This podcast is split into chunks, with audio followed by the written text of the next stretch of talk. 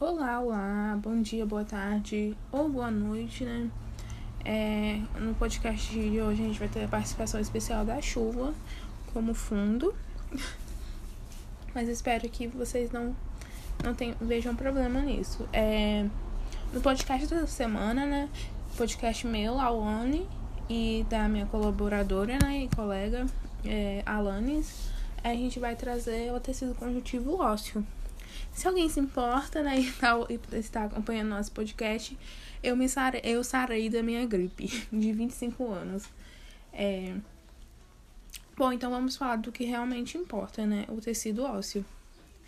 É... Ele é um tipo de tecido especializado, é... tecido conjuntivo vascularizado, é um, é um tecido vascularizado formado por células e material extracelular calcificado, a matriz óssea. Essa matriz óssea é muito interessante, porque ela apresenta 50% de parte orgânica e 50% de parte inorgânica nela. É...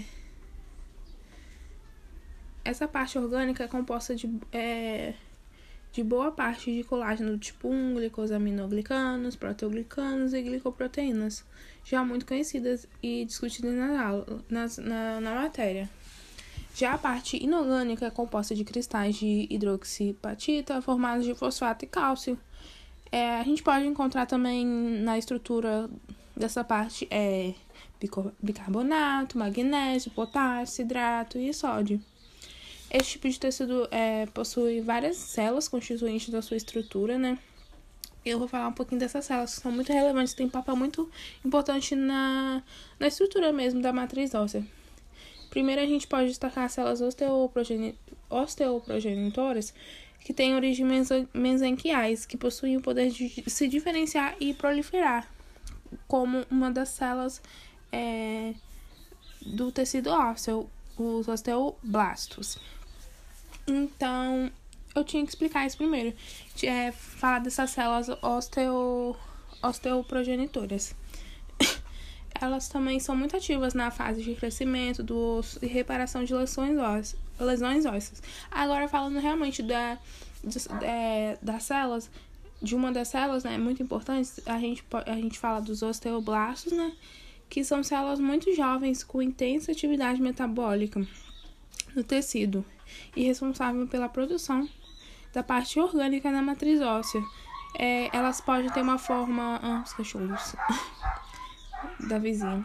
É, elas, é, sua, sua forma pode ser cúbica ou cilíndrica, depende da, é, de como está a sua atividade, e elas podem ser encontradas é, na superfície da matriz óssea, além de estarem presentes na regeneração, do, regeneração óssea após fraturas. Outra célula muito relevante do tecido ósseo e que se origina dos osteoblastos são os osteócitos. É, tendo um papel fundamental na, na manutenção da integridade, da integridade da matriz óssea, o, os osteócitos estão localizados em, em, cavidades ou lacunas dentro do, da matriz óssea, sendo aprisionadas na, nessa matriz. É, por conta dessas lacunas, esse tipo de, esses tipos de, de células fazem contatos por meio de junções comunicantes no osso, no osso maduro, por meio de é, podendo passar poucas células e íons, né? Então elas têm essas comunicações. É, outra coisa muito relevante é outra célula, na verdade, muito importante são os osteos, osteoclastos.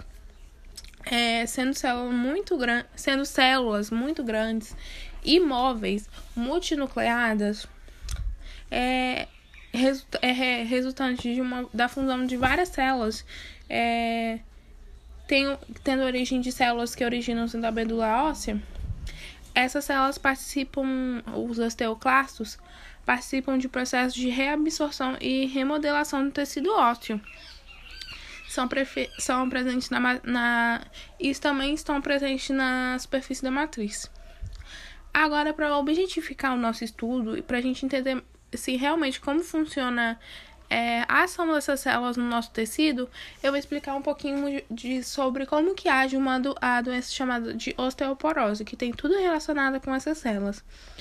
É, como a gente já viu, os osteoblastos e os osteoclastos têm um papel muito relevante, sendo responsáveis pela remodelação dos ossos, do tecido ósseo.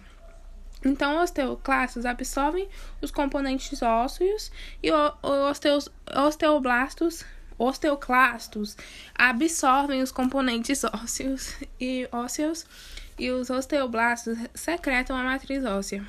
Então, eles mantêm essa reparação óssea, mantêm esse equilíbrio do tecido, mantêm a integridade dos ossos com essa ação. Aí, aí está o grande problema da doença, que quando ocorre um desequilíbrio dessas ações, desses, desses, dessas duas células, da atividade desses dois, do osteoblastos e dos osteoclastos, é, geralmente o que ocorre é uma maior absorção de componentes do que uma deposição da matriz óssea, é, desencadea, de, que isso acaba é, desencadeando a degradação do, dos ossos, surgindo, é, tendo resultado a doença chama, chamada de osteoporose. É, os principais causadores da, da osteoporose é, são fatores genéticos, sedentarismo, deficiência de cálcio, de vitamina. Bom, já que agora falamos de como que é a estrutura da, do tecido ósseo, é, o que tem nas, nas estruturas desse tecido ósseo, eu vou falar um pouquinho do para que que serve o, esse tecido ósseo no nosso corpo. Bom, ele é é meio óbvio, mas ele é o principal constituinte do, do, do esqueleto, né? Servindo de proteção é, dos órgãos vitais. Então, ele é essa barreira que a gente tem no corpo. É, como a gente pode dar exemplo da caixa craniana, né? É, serve de alojamento e proteção da medula óssea. E ainda como depósito e ainda como depósito de cálcio, fosfato e outros íons. E ainda proteção para os, é, para os músculos, né? E como eles são classificados? É, eles podem ser classificados de duas formas: macroscopicamente e histologicamente. É, macroscopicamente, o osso pode ser dividido em osso compacto e esponjoso. Enquanto o osso compacto é uma densa camada que recebe o osso espon... que recobre, na verdade, o osso esponjo... esponjoso, revestido externamente por peri... periósteo e possui, quando maduros, unidades estruturais chamadas de sistema de Havens, consistindo em lamelas concêntricas de matriz óssea, que é um canal central chamado. É... Repetir, desculpa. É... É, enquanto o osso compacto é uma densa camada que recebe o osso esponjoso, revestido externamente por perió periósteo, é, que possui, quanto maduros, unidades estruturais chamadas sistemas de Havens, que esses sistemas de Havens consistem em, é, em lamelas, concêntricas de matriz óssea, um canal central é, chamado de canal de Havens, e também possui uma. É, esse tipo de osso possui também rede de canalículos em que há um prolongamento dos osteócitos. Agora, o tecido esponjoso, que a gente divide em tecido compacto e esponjoso. O tecido esponjoso se encontra externamente do tecido é, se enco encontra internamente, desculpa, do tecido, porque eu já tô falando há muito tempo, aí eu já a cabeça já fica se encontra internamente do tecido compacto. Ele é composto de trabéculas, é, medula e vasos sanguíneos, vasos sanguíneos na sua estrutura. É, tendo também é, endo, endostel, endostel ao redor das trabéculas é, para a manutenção do, do tecido. Endósteo, gente, desculpa. É, agora falando histologicamente, que a gente divide classifica, né, em macroscopica, macroscopicamente e histologicamente. O osso pode ter o tecido, ó, é, é, o tecido ósseo pode ser maduro ou imaturo. É, imaturo pode também se chamar é, ósseo primário, né? E o maduro também pode ser chamado secundário. O tecido ósseo imaturo é o primeiro a se formar. Em adultos existem em poucos lugares, locais como nos alvéolos dentários e nas suturas dos ossos do crânio. Com o passar do tempo, o, o, esse tecido ósseo é o tecido ósseo maduro vai substituir o imaturo, por isso que a gente encontra em pouquíssimos lugares. É, sendo que o tecido ósseo maduro é o, é o mais predominante no adulto. E como é a estrutura desse tecido ósseo imaturo? Ele é composto de pouca mineralização, osteócitos não ramificados e colágeno sem orientação. Já o tecido ósseo maduro, ou secundário, né, que ele pode ter esse, outro nome, possui colágeno orientado em lamelas, muita mineralização e os osteócitos ramificados. Sua estrutura é formada de sistemas de Reives, que a gente já falou, né? Que tem nesse sistema de Reives, é, que possui osteócitos, lâminas concêntricas de matriz e canais de Evans, repetindo o que, que eles têm. E como eu já disse, é o tecido é, mais predominante no adulto. Oi, gente, aqui é a Alanis. E quando nós falamos do tecido ósseo, um dos assuntos que pode se passar pela nossa cabeça é sobre o transplante de medula óssea. E o que seria a medula óssea? Ele é um tecido líquido, mas com uma aparência meio gelatinosa, que ocupa o interior dos ossos. Ela também pode ser conhecida como o nome de tutano. Já ouviu aquela expressão? Roeu o osso até o tutano? Então, na medula óssea, são produzidos os componentes do sangue, as hemácias, os leucócitos, as plaquetas e essas células elas são muito importantes para o nosso organismo, certo?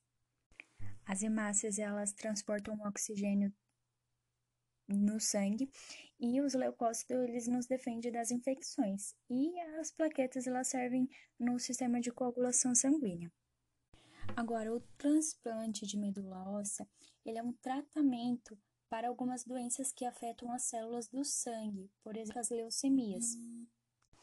Então, esse tratamento ele consiste na substituição de uma medula óssea que está doente por células normais de uma medula óssea saudável, com o objetivo de reconstituir essa medula.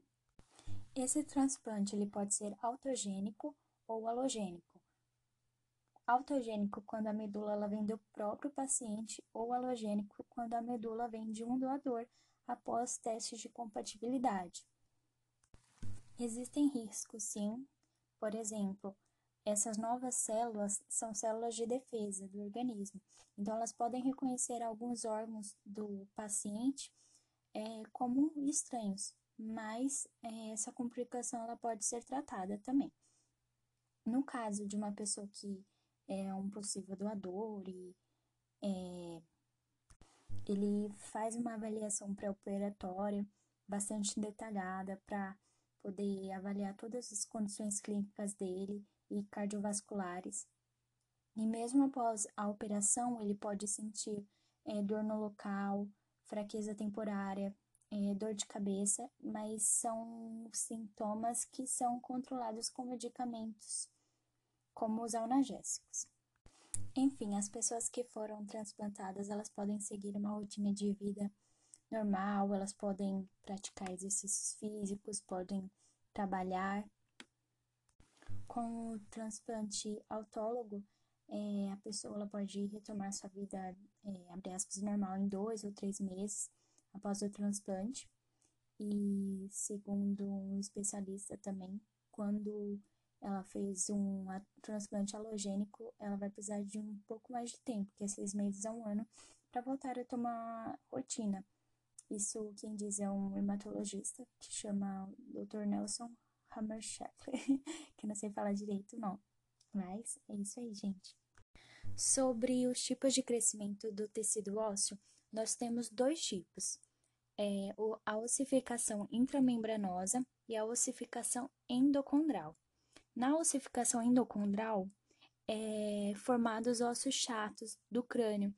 É, os osteoblastos eles vão sintetizando a matriz óssea, que vai se calcificar, e é por causa dessa ossificação que o osso ele tem essa propriedade de dureza, né? E enquanto os osteoblastos eles estão produzindo matriz, os osteoclastos eles estão reabsorvendo essa matriz óssea, é, permitindo o crescimento o crescimento de forma equilibrada. Já na ossificação endocondral é formado os ossos curtos e os ossos longos. E é feita a partir de uma cartilagem é a cartilagem hialina. Por isso, esse tipo de ossificação é chamada também de intracartilaginosa, porque de, de um modelo de cartilagem. E até mesmo quando a gente, né, nas circunstâncias da vida acaba acontecendo uma fratura, é, o organismo ele passa a produzir um tecido cartilaginoso no ponto da fratura para cicatrizá-la que é chamada de calo mole, né? E depois vem a fase do calo duro, que é quando o tecido cartilaginoso é preenchido por cálcio e fosfato e ele vai ser endurecido. Porém, ele não vai ter a mesma estabilidade é, e resistência do osso íntegro, né? E com o tempo, progressivamente, esse calo ósseo ele vai ser sim substituído por um osso compacto e esse processo ele pode durar bastante, bastante meses, assim, um ano, né? Depender da, da pessoa e do tipo de fratura. E essa substituição é interessante que acaba ocorrendo um excesso de osso no local da fratura. Só que é, logo, logo esse excesso ele vai sendo reabsorvido. E esse processo todo é chamado de remodulação óssea. Sobre o endósteo e o periósteo. O endósteo é uma camada é, fina de tecido conjuntivo frouxo que vai revestir a superfície do tecido ósseo. Aliás, a superfície interna do osso e ele é constituído por uma camada de células osteogênicas que são achatadas. O periósteo ele contém é, principalmente fibras colágenas e fibroblastos. Tem fibras, é, feixes de fibras colágenas do periósteo que se chamam fibras de Sharpey, que elas penetram no tecido ósseo e prende ele é, ao osso. As funções do periósteo e do endósteo é a nutrição do tecido e fornecer novos osteoblastos para é, trazer crescimento e recuperação do osso. Quem já ouviu falar em bico de papagaio? Eu! Quem tem? Hum. É mais comum de acontecer devido ao envelhecimento e a má postura ao longo dos anos vai fazendo o quê? Desgastando o disco intervertebral, intervertebral, que fazem as vértebras se aproximarem muito e levando à formação de novas estruturas ósseas que se formam nas bordas das vértebras, é, conhecidas como osteófitos, né? E aí, isso é o bico de papagaio. Então, ela também é chamada de osteofitose. Então, no geral, ela é uma alteração óssea que surge nas vértebras da coluna. Então, gente, bora ficar com a postura bem certinha, não ficar exagerando, causando uma expressão é, na sua coluna com a má postura, porque por causa dessa má postura, ao longo dos anos, o organismo ele acaba produzindo mais osso para proteger e estabilizar a coluna vertebral por conta desse desgaste desse do disco intervertebral. Antigamente era só pessoas acima dos 50 anos que diziam. Só que hoje nós vemos que é muito comum pessoas jovens lá com uns 20 e poucos anos, 30 anos, 40 anos, falando que tem é, que sofre com o bico de papagaio. E isso é, nós podemos dizer que é um, é um reflexo da, da vida que a gente leva hoje de má postura e, né, nada saudável. Então, bora endireitar a coluna enquanto dorme, põe aqueles travesseiros no meio da, das, das, dos joelhos, endireitando as costas. Sempre lembra de endireitar sua postura na hora que você for sentar para comer ou para assistir alguma coisa. É importante. E lembra de, né, tá fazendo os exercícios físicos. Tem alguns esportes, ou não sei se é chamado esportes, mas tem um. Bom, enfim, tem algumas é, atividades físicas que elas ajudam a gente a endireitar a nossa postura. Então, cuidado com, é, com a má postura e com sedentarismo também. E em casos de dor por conta do bico de papagaio, o tratamento ele pode sim incluir o uso de medicamentos analgésicos e anti-inflamatórios. Porém, isso você só consegue com um médico especialista. Se não há dores ou esse tipo de coisa, é, recomenda-se um estilo de vida mais saudável, é, para ter um fortalecimento muscular, é, todos esses tipos de atividades físicas que ajudam.